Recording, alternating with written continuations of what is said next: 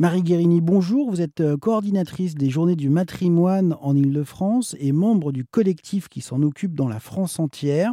On va parler justement euh, de ce matrimoine et de son héritage. Comment trouvez-vous l'histoire culturelle des femmes en France? Euh, Le sort des femmes dans l'histoire culturelle est malmené à travers des recherches et aussi à travers les curiosités des unes et des autres. On comprend bien que les créatrices ont toujours existé. Hmm. Mais l'histoire écrite au masculin les a gommés. Le concept des journées du matrimoine, qu'on a souhaité installer au même moment que les journées du patrimoine, est vraiment là pour dire il y a aussi de l'héritage qui vient des femmes et des créatrices en particulier qu'il ne faut pas oublier et qu'il faut remettre à l'honneur. Sans pour autant aller contre les journées du patrimoine. C'est pas un mouvement opposé. Ah bah non, c'est avec. Voilà. C'est avec. Oui, oui, c'est avec. Et le souhait de 2023 pour le mouvement HF est, que en, euh, très vite, on appelle les journées du patrimoine aussi les journées du matrimoine et du patrimoine, comme déjà euh, le font certaines euh, villes en France, hein, qui identifient leur journée patrimoine avec celle du matrimoine. Donc on les met ensemble. C'est un héritage culturel commun il n'est pas du tout euh, question d'effacer euh, euh, l'histoire culturelle des hommes. Hein. Il est surtout question de la compléter, cette histoire, par l'héritage des femmes.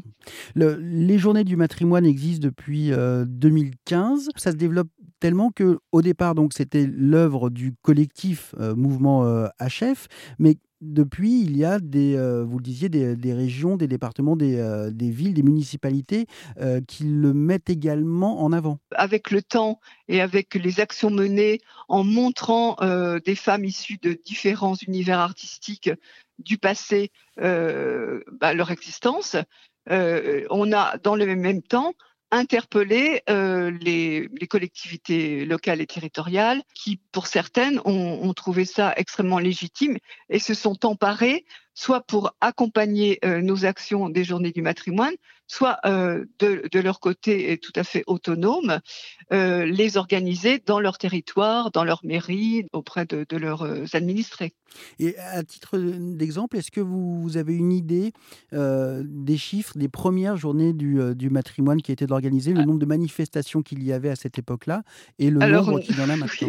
on a été les premières en Ile-de-France à organiser les journées du matrimoine. Je crois qu'il y avait une petite dizaine euh, d'événements.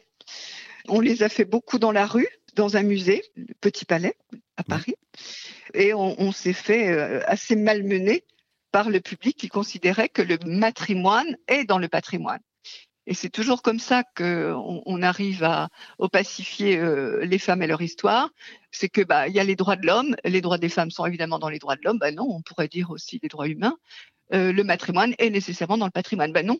Euh, quand on dit les choses, on arrive finalement à les faire exister. Donc le matrimoine doit se trouver et se retrouver aux côtés du patrimoine.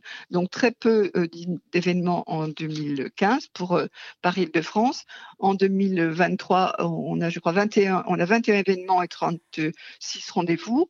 Euh, sur l'ensemble de la France, c'est quelques 200 événements pour l'ensemble du mouvement HF. Comment dire, le concept a été repris ailleurs par exemple en Belgique, qui maintenant euh, affirme ces journées du matrimoine, en Suisse aussi.